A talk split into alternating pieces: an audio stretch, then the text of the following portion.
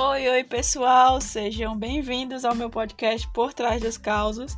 Meu nome é Alane Moura, sou formada em letras e também sou escritora independente e vou compartilhar com vocês tudo o que venho aprendendo no mundo da escrita criativa e da publicação independente de livros, ok? O tema do episódio de hoje é dicas para a criação de capas de livros, no qual eu vou tentar dar algumas dicas para vocês de como fazer essa etapa super importante da produção dos livros, ok? E também vou narrar como faço o processo, né? Então vou falar do Canva, que é o site que eu uso para produzir minhas capas, e ainda conforme o prometido, vou falar um pouco sobre a plataforma de criação de capas que a Amazon oferece aos, aos escritores independentes, ok? Então, se você tem dúvidas sobre isso e quer saber de que maneira é feita essa etapa, você já sabe. Vamos nessa!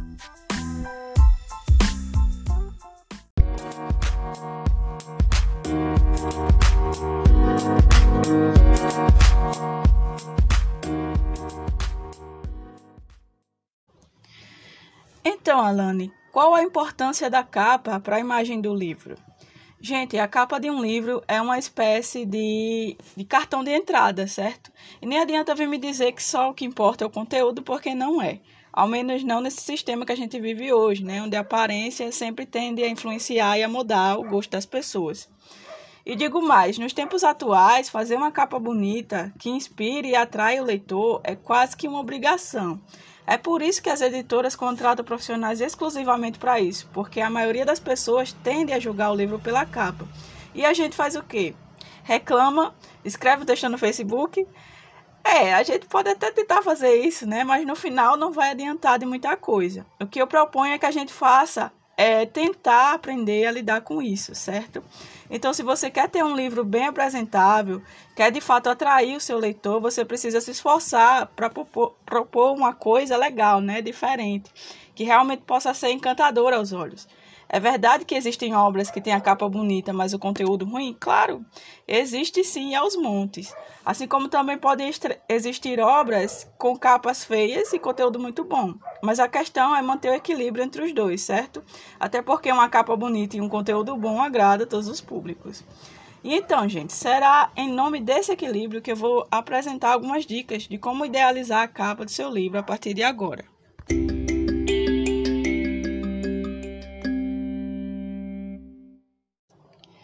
Gente, nesse primeiro momento, vou tentar listar algumas dicas de como pensar na capa do seu livro, certo? Por isso são ideias mais gerais. O passo a passo prático de quais ferramentas usar, a gente vai ver logo depois, mas ainda nesse episódio, certo? Então, gente, quando explico sobre essa questão da capa, gosto muito de usar o sistema de uma loja de roupas como metáfora, né? Porque todos sabemos que o dono da loja para mostrar suas peças, né, para a clientela, ele coloca manequins nas vitrines, né, vestindo exemplos de looks bonitos que atraem as pessoas para sua loja. Da mesma forma funciona a capa para o livro. A capa é, nesse caso, a vitrine da sua história. É nela que você vai tentar levar uma pequena amostra do que estará disposto no seu livro, certo? Bom, Tendo isso em vista, é importante saber escolher o que colocar na capa, certo? É preciso saber como atrair o público para aquela sua história naquele primeiro momento. Para tentar solucionar esse enigma, pense no que a sua história tem de diferente entre as demais e tente colocar essa diferença, essa singularidade ao acesso de todos. Mas muita calma nessa hora, pois é preciso ter muito cuidado com isso precisa saber exatamente o que você vai colocar, porque você não deve colocar spoilers na capa, né? Você não pode de repente adiantar o desfecho da sua história ali naquele primeiro momento. Seu objetivo na capa é atrair. E se você dá todas as informações importantes logo na capa, essa atração já era, né? Porque o leitor já vai saber o que acontece e pronto. A curiosidade morreu, ele não vai querer comprar seu livro, ler seu livro, ok? A não ser que o seu conteúdo seja trabalhado na paródia, né? Porque quando a gente junta questões críticas, sempre muita coisa é possível, né? não posso também delimitar exatamente o que não colocar, certo? Dependendo do projeto, para engajar o leitor, você pode, por exemplo, introduzir uma pergunta ali no primeiro momento da capa, certo? Porque as perguntas, elas atiçam muita curiosidade das pessoas. Vou dar um exemplo. Se eu tenho uma história de suspense sobre o desaparecimento de uma mulher chamada Alice, por exemplo, a história se fundamenta numa pergunta: Onde está Alice? O que aconteceu com Alice? Esses exemplos podem se encaixar bastante, tanto numa premissa, uma frase de efeito inicial, quanto no próprio título da obra, certo? Então as perguntas, elas naturalmente possuem esse diferencial. E é uma coisa que você pode usar tranquilamente porque terá o efeito da curiosidade, certo? Além de usar as palavras para impor a curiosidade sobre a sua obra, você também pode incluir no design do livro essa questão. A capa precisa ser misteriosa, mas não misteriosa qualquer, ligada a qualquer coisa. Ela precisa ser misteriosa enquanto mostre uma imagem ou uma arte que está intimamente ligada à sua história. Afinal, lembre-se da metáfora da vitrine, certo? Tudo tem que estar relacionado ao que você está propondo no conteúdo da sua história, certo? Bom, se eu me lembrar de mais alguma dica sobre essa questão de livro vitrine, eu falo mais pra frente, ok? Agora vamos ver um aspecto importante sobre a criação de capas, que é a escolha da imagem. Esse assunto é importante e precisa ser falado antes da gente partir para a parte mais prática da coisa, certo? Então vamos lá.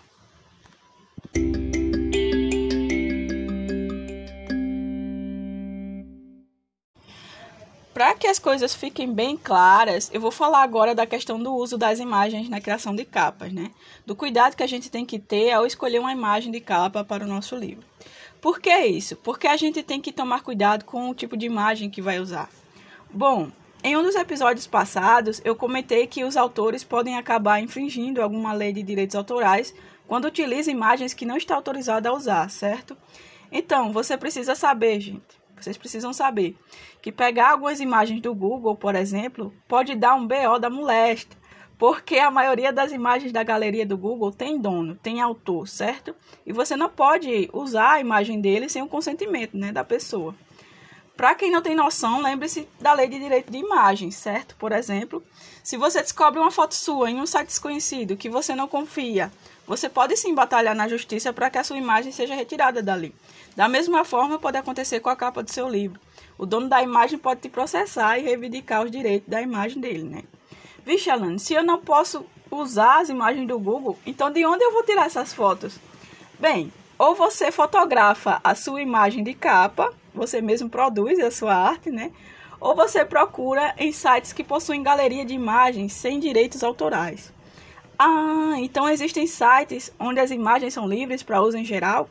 Existe sim. Tem um que eu uso mais e que se chama Pixabay. P-I-X-A-B-A-Y, certo? Ele oferece uma galeria relativamente boa de imagens de, sem direitos autorais, né, livres de direitos autorais, e você consegue baixar boas fotos ou bons vídeos de forma fácil e 100% gratuita, certo? Tem outros sites também, como Pixels, P-I-X-E-L-S, que também tem uma galeria vasta com esse mesmo tipo de imagem, certo? Livre de direitos autorais.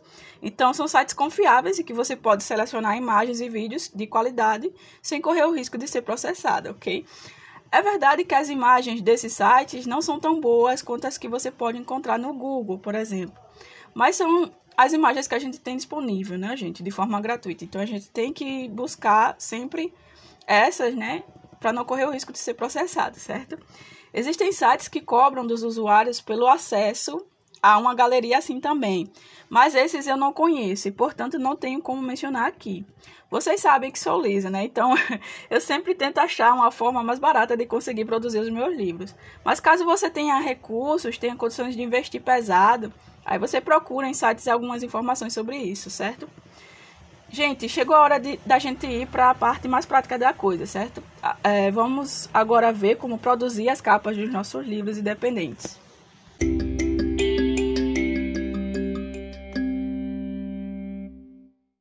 Gente, eu vou começar pela criação de capas para e-book, certo? Que são os livros digitais.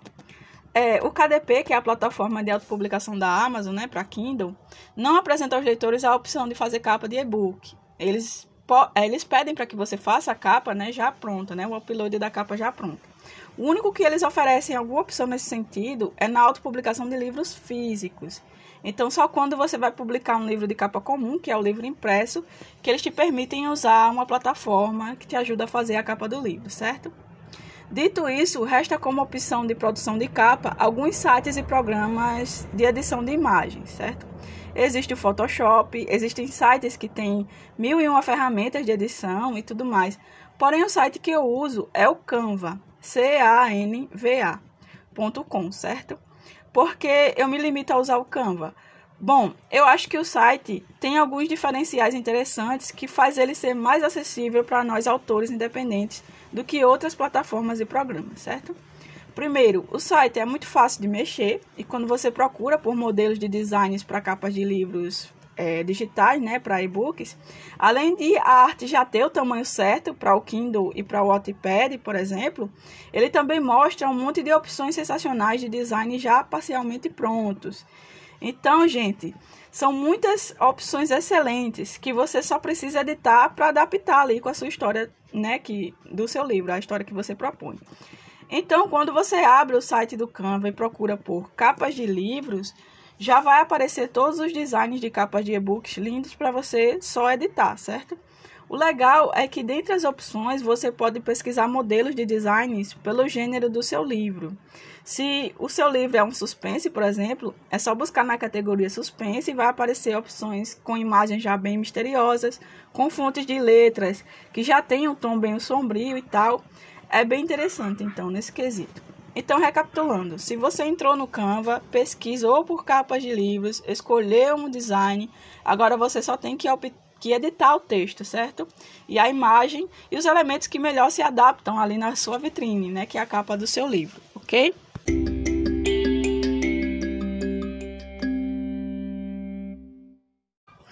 Existem outros pontos positivos do Canva que vale a pena aqui eu mencionar, certo? Antes da gente prosseguir. O primeiro é que ele, ele tem uma galeria própria de imagens livres de direitos autorais, né? Então, caso você não encontre a imagem que você quer no Pixabay ou no Pixels, você procura na galeria, de, na galeria deles, do Canva, né? Porque tem muitas opções bacanas, certo? Outro ponto positivo é que você pode fazer uploads das imagens que você quer usar na capa do seu livro e pode editar elas, colocar filtro, cortar, expandir, diminuir, fazer ali de tudo um pouco para que a sua arte fique do jeito que você pensou. Eles também têm muitas ferramentas de edição, tem figurinhas, tem texto, tem aqueles formatos geométricos de quadrado, retângulo, círculo, hexágono, essas coisas todas. Tem galeria não só de fotos, mas também de vídeos e sons. Então, gente, eu acho o Canva um site muito complexo para quem faz designs e principalmente para nós escritores independentes, certo? Que estamos procurando ali uma ferramenta que seja mais acessível, mais fácil de mexer, certo? Mas assim, se você tem condições financeiras de investir, você pode também ter uma conta premium deles, né? E ter acesso a muito mais opções de coisas, certo? Então, algumas imagens lá, assim como alguns vídeos e sons da galeria, você tem que pagar para poder usar. Só que as opções gratuitas já são tão boas que dá muito bem para você conseguir fazer uma capa, certo? Sem ser um cliente premium deles, certo? Isso é só para o caso de você realmente ter condições financeiras, certo? Bom, agora vamos falar dos livros físicos, né? Porque também tem bastante coisa para falar, ok?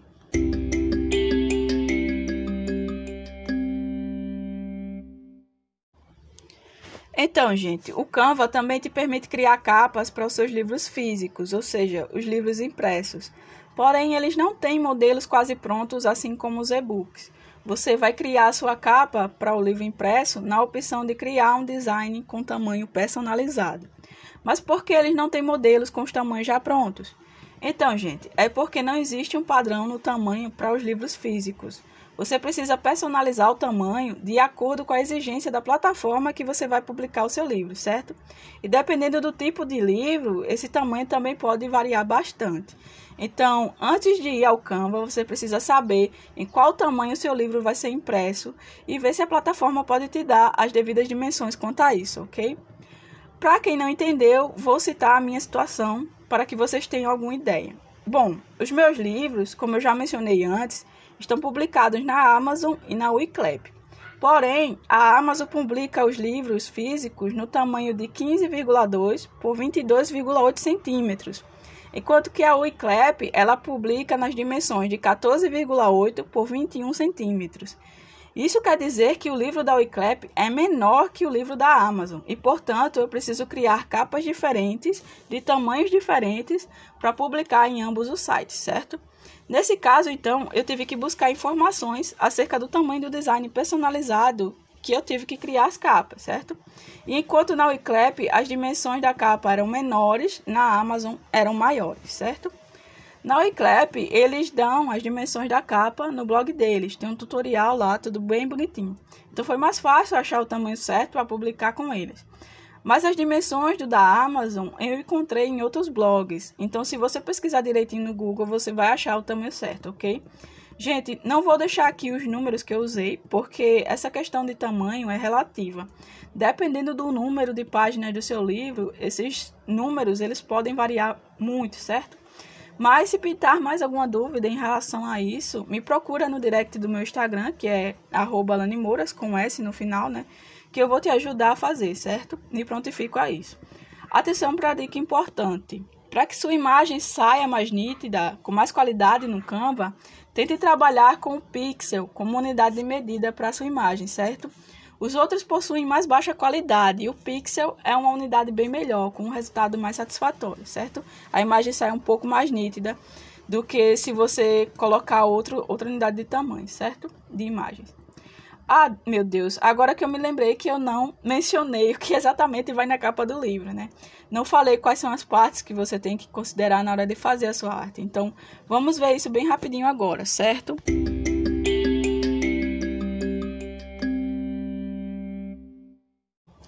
Então, gente, antes de comentar sobre a plataforma da Amazon, eu vou falar um pouco sobre as partes da capa do livro, certo? O que colocar na arte do seu livro, certo?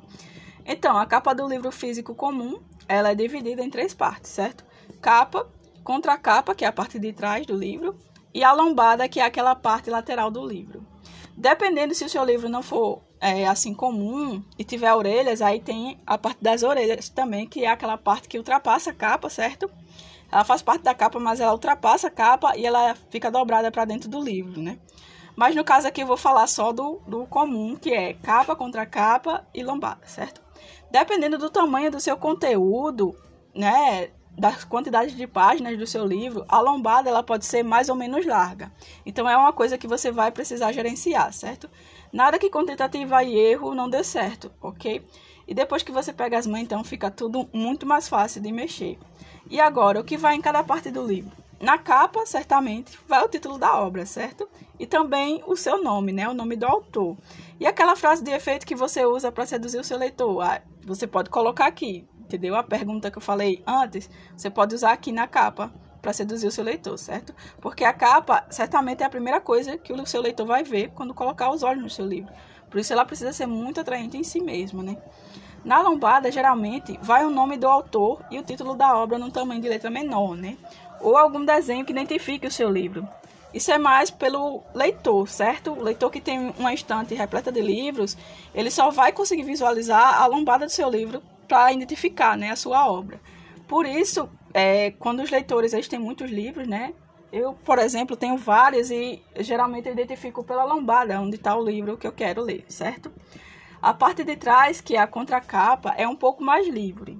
Eu geralmente eu coloco a sinopse da história e um pequeno resumo ali sobre mim, né? Sobre a pessoa que escreveu a história. Mas tem gente que usa essa parte pra, de outra forma. Tem gente que coloca trechos de críticas importantes sobre o livro. Tem gente que só coloca sinopse. E tem gente que não coloca nada. Eu aconselho você a usar o espaço para sinopse, né? para que o leitor tenha acesso ali a um breve resumo, sem spoilers, ok? Da sua história. Agora tem que ser uma sinopse bem sedutora, para fisgar o leitor mesmo. Podemos até discutir sobre essa questão da sinopse em outro episódio mais adiante, ok? Por enquanto, vamos continuar aqui porque o episódio está ficando muito longo e minha meta é sempre 20 minutos de papo. Então, vamos falar logo da Amazon, né, para encerrar esse episódio. E se precisar também mais para frente, eu faço uma parte 2 dessa etapa, ok? Mas agora vamos lá.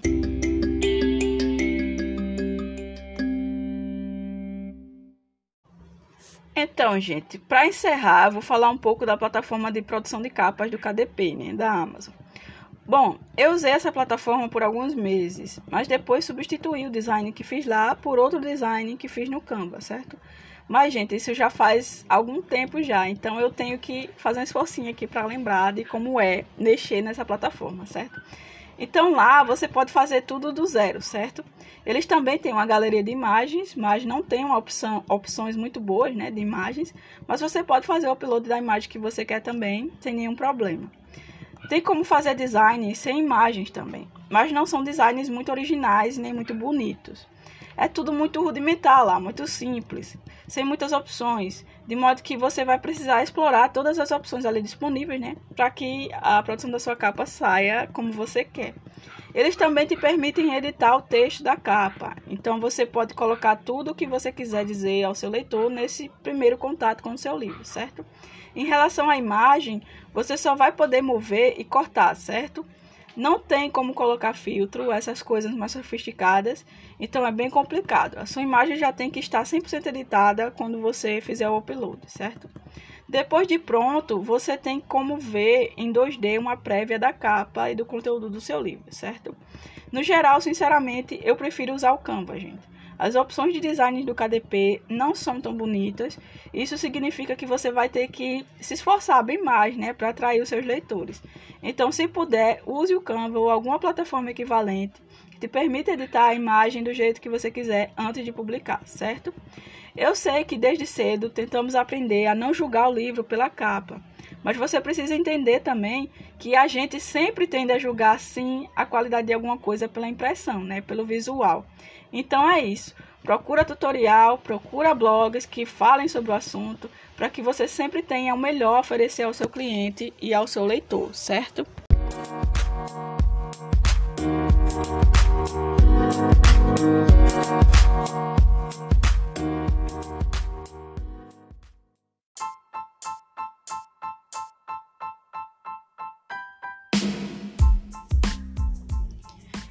E assim chegamos ao fim de mais um episódio de Por Trás dos Causos. Gente, e aí, deu para acompanhar tudo direitinho, né? Lembre-se que estão postando esses podcasts em formato de vídeo no YouTube, tá? Então procure pelos títulos de cada episódio lá e vocês vão achar, ok? Então, caso vocês não consigam visualizar tudo que falei aqui, vocês vão lá, porque os vídeos com as imagens, né, elas podem facilitar o processo de entendimento, certo? Uma vez lá, aproveite para seguir o canal e deixar um like nas minhas produções, certo? Isso ajuda muito e eu aqui fico muito grata, né, pela participação de vocês sempre. Ah, desculpe os, os ruídos externos, certo, gente? Essa é a segunda vez que eu tô gravando esse episódio, porque na primeira vez tinha uma criança chorando aqui na vizinhança e foi terrível, assim, só dava pra ouvir os gritos e o choro, então foi bem tenso, mas eu espero ter conseguido, certo? Passar aquilo que eu queria. Mais adiante, vamos poder adentrar no mundo da escrita criativa e da, da análise literária, né? E no próximo episódio a gente vai falar sobre o que, hein? Ah, eu vou dar dicas para divulgação do seu livro. Então, olha só que legal, né, gente? É, vou falar sobre a divulgação das suas obras, certo? E aqui você vai poder acompanhar tudo bem direitinho. Então, fiquem ligados nessa odisseia e até mais, gente. Um beijo enorme e cuide-se bem. Tchau, tchau.